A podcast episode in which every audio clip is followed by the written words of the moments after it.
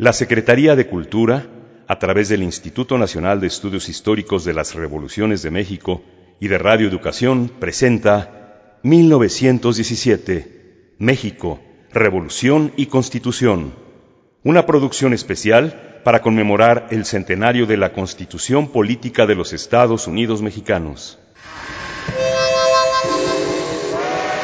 1917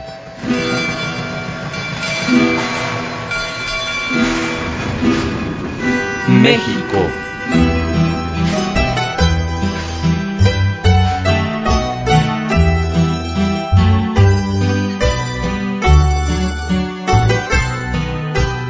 Revolución y Constitución.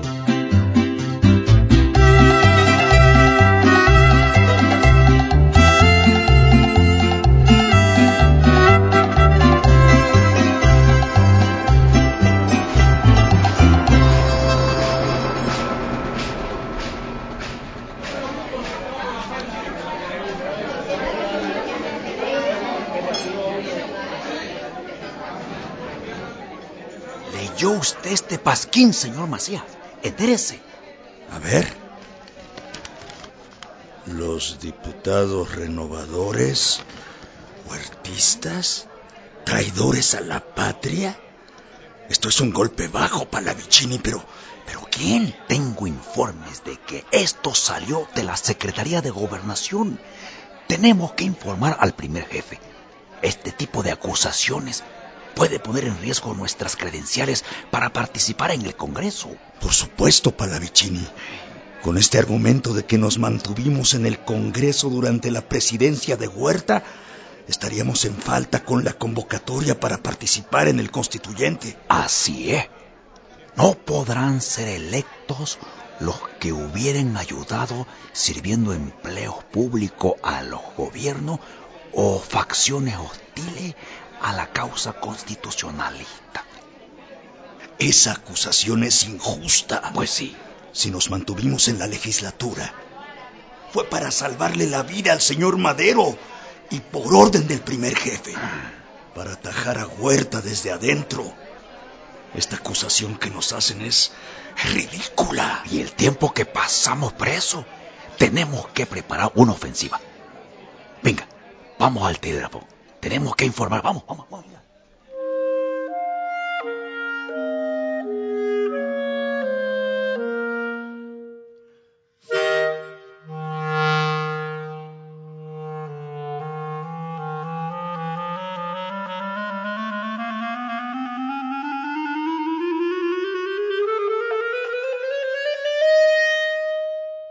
El 21 de noviembre de 1916 iniciaron las juntas preparatorias para organizar las comisiones que revisarían las credenciales de cada uno de los presuntos diputados conforme a lo establecido en la convocatoria al constituyente. La credencial era el documento expedido por los presidentes y secretarios de cada colegio electoral en el que se señalaba tanto el nombre del diputado electo como su número de votos y el distrito electoral por el que había competido. Las primeras credenciales a revisar serían las de los integrantes de las mismas comisiones.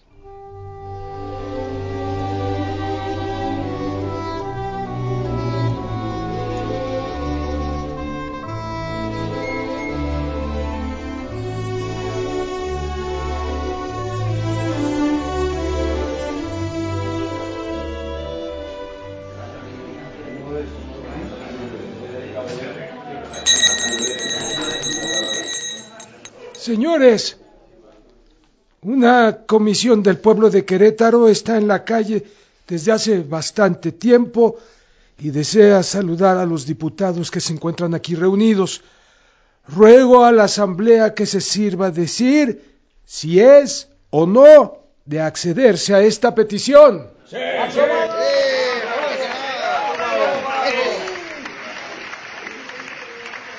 Señor presidente, señores constituyentes, los obreros de las fábricas y talleres que todo el día están agotando sus energías en las tareas diarias, ya sea en los telares o en la fragua, vienen a decir a ustedes que esperan elaboren una constitución que real y efectivamente venga a llenar las necesidades políticas y sociales. Estos que estamos aquí somos los representantes de todo el pueblo queretano que viene a decir a ustedes que espera que la constitución sea verdadera, real, efectiva, liberal y fundada sobre bases inconmovibles, a fin de que mejore un tanto la condición económica, eh, política y social del pueblo mexicano. Creemos que están a la altura de las circunstancias. Creemos que laboran por los ideales que abriga a nuestro primer jefe, el señor Carranza.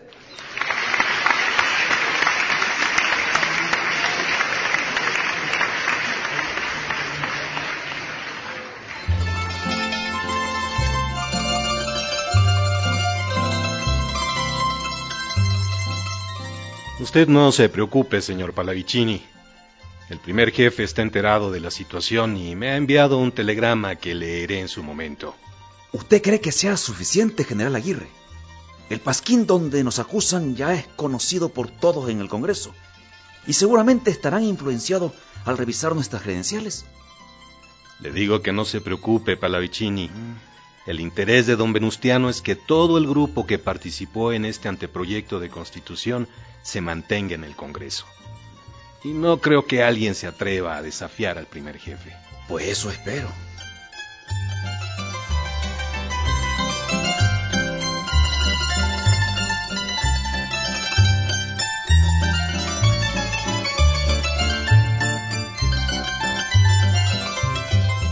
Después de que se revisaron las primeras credenciales de los presuntos diputados, el 25 de noviembre de 1916 iniciaron las discusiones de los dictámenes.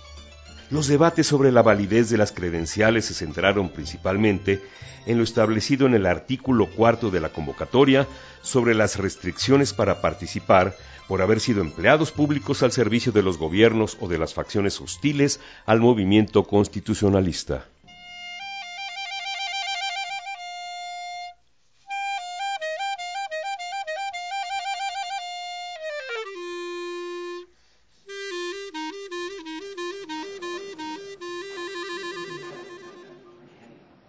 Tiene la palabra el ciudadano Aguirre Berlanga.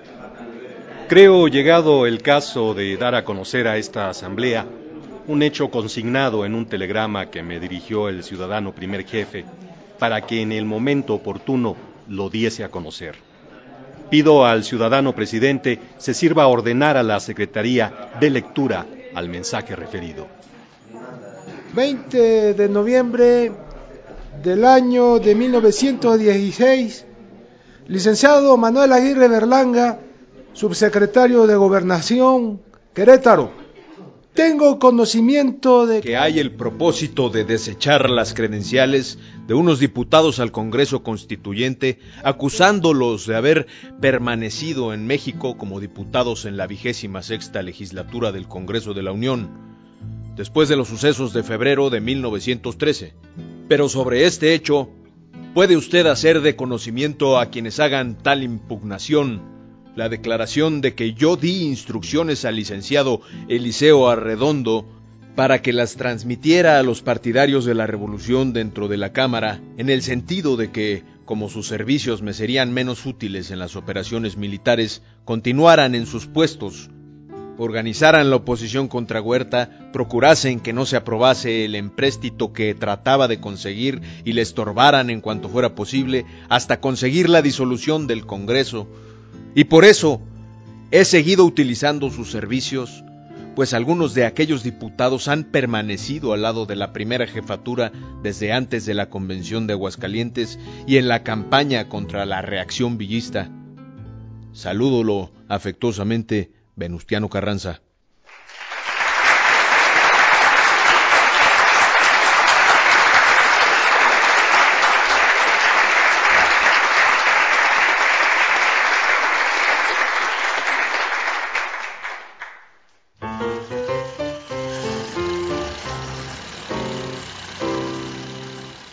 ¿De qué me perdí?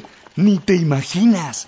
Aguirre Berlanga acaba de leer un telegrama del mismísimo Carranza en el que dice que él autorizó a los renovadores para permanecer en el Congreso cuando el cuartelazo. Qué espaldarazo, mi hermano. No van a poder impugnar esas credenciales. Claro que no. Si los renovadores son los caballitos parlamentarios del primer jefe. Rojas, Cravioto, Palavicini y Macías son los que redactaron el proyecto del primer jefe. Ahorita van con el nombramiento de Esquerro. Lo rechazaron porque no hay expediente y lo acusan de haber trabajado para la convención. Pero si ese no es carrancista ni obregonista. Se está midiendo, hermano. Se va a poner bueno el debate. Voy adentro. Y yo al telégrafo. Ya tengo nota. Suertudo.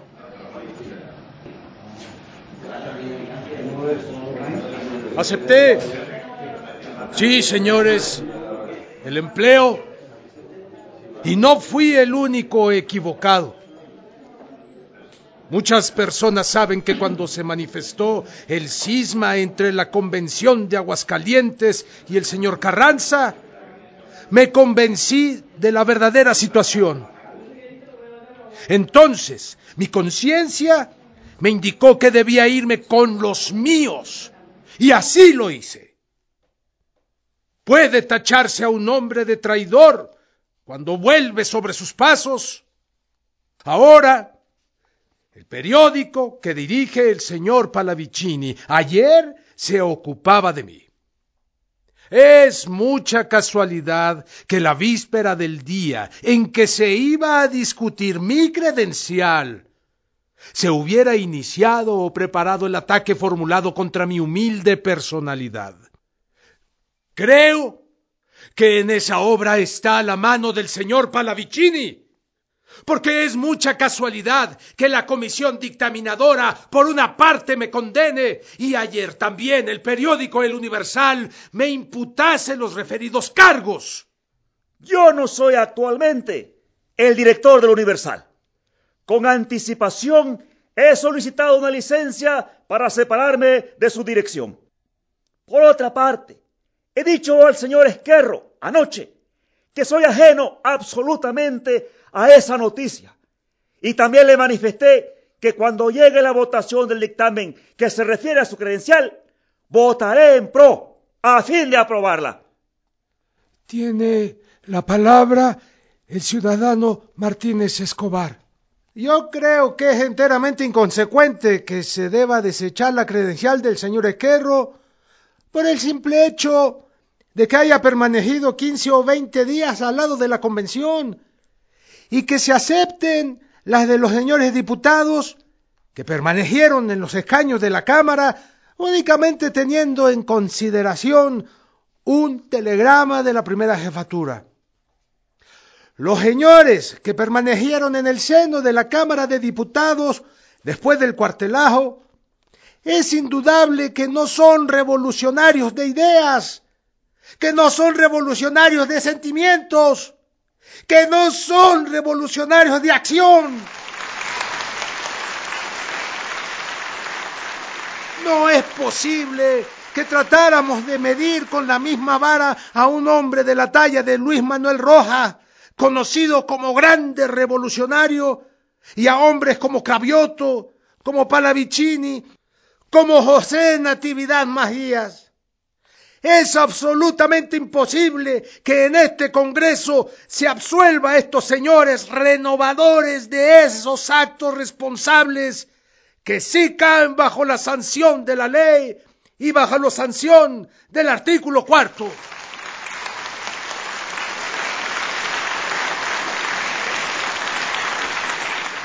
Tiene la palabra el ciudadano Alfonso Cravioto.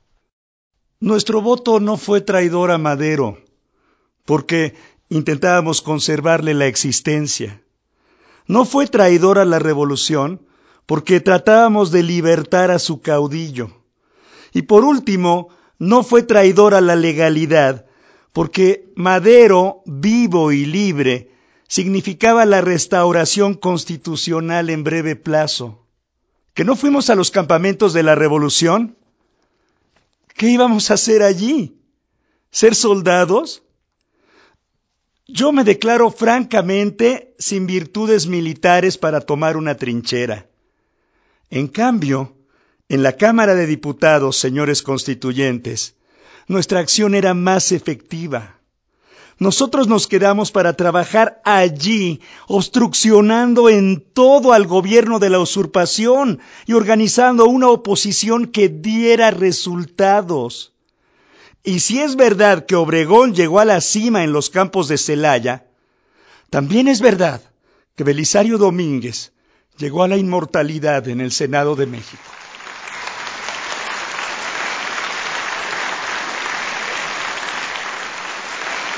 Ciudadano Francisco José Mújica. Muchas gracias.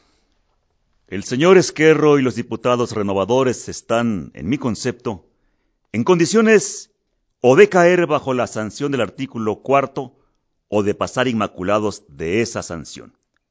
¿Cuál de los dos caminos debe adoptar la Asamblea? El más radical, pero por parejo que no se haga diferencia absolutamente de ninguno de los dos grupos. No porque el primer jefe haga la defensa de los diputados renovadores, nosotros vayamos a inclinarnos así, de una manera inconsciente, de una manera irreflexiva, ante el parecer de la primera jefatura. Porque, señores, antes del parecer de nuestros caudillos, muy respetados para nosotros y muy dignos de confianza, deben de estar sobre todo nuestros principios. Debemos de ser hombres libres.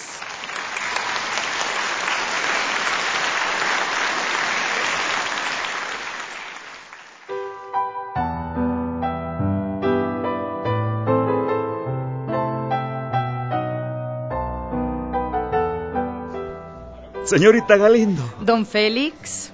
Ya está usted aquí. Es bueno verla. ¿Cómo van las cosas en el Congreso? Avanzando. El telegrama del primer jefe fue de gran ayuda. Hoy van a dictaminar mi credencial. Estoy seguro que van a buscar la forma de hacerme a un lado.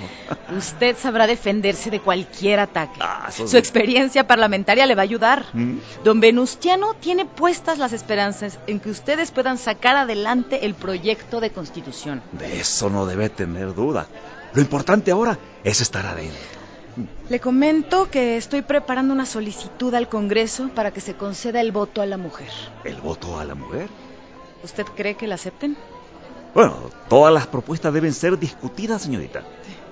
Eh, y yo me encargaré de que así sea. Muchas gracias, don Félix. En unos días estará lista. Bien.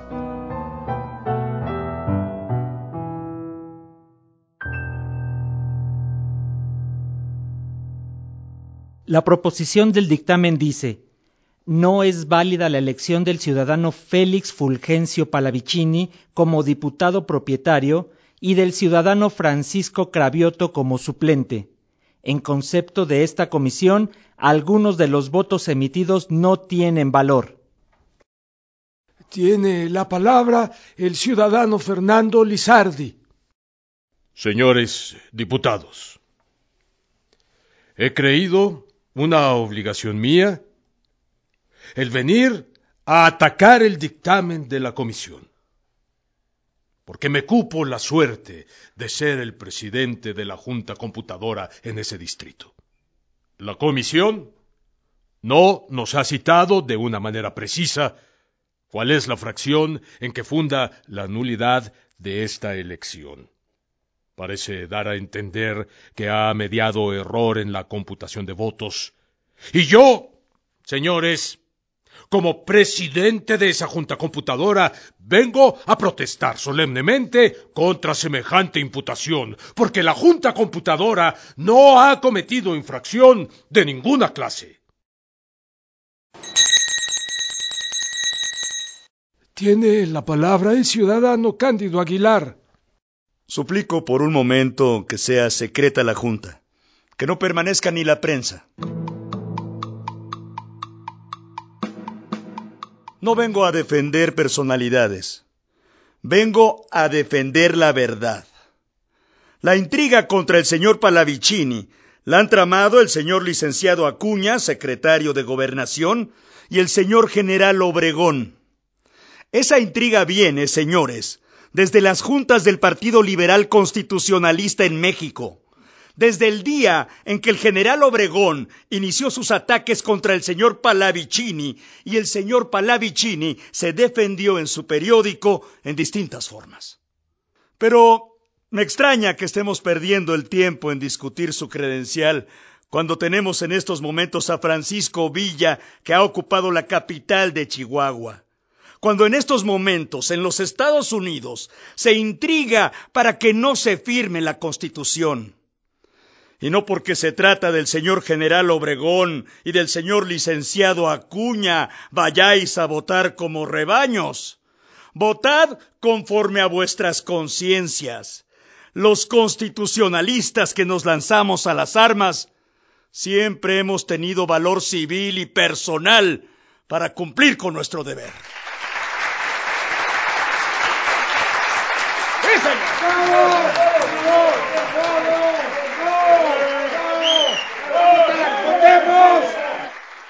Se va a proceder a la votación del dictamen. Los votos por la afirmativa fueron seis y por la negativa 142.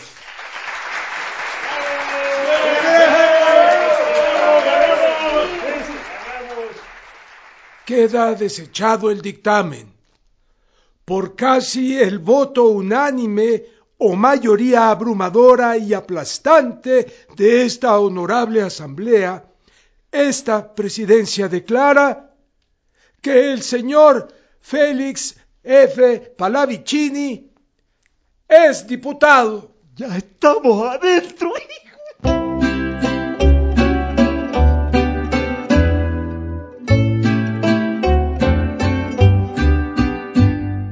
Participamos en este capítulo, idea original, Instituto de Estudios Históricos de las Revoluciones de México.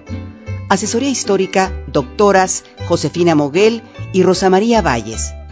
Investigación y guion original radiofónico, Roberto Nájera Rivero. Rúbrica y música incidental original de Ernesto Anaya.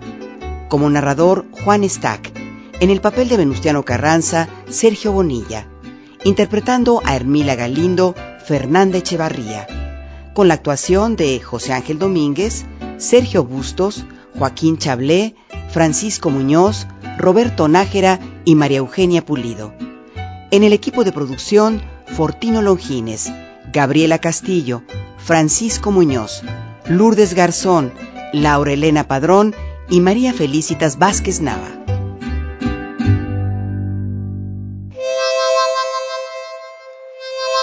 1917.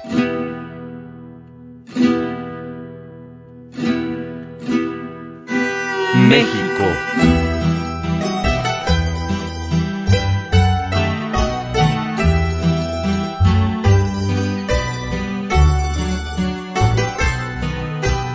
Revolución y Constitución.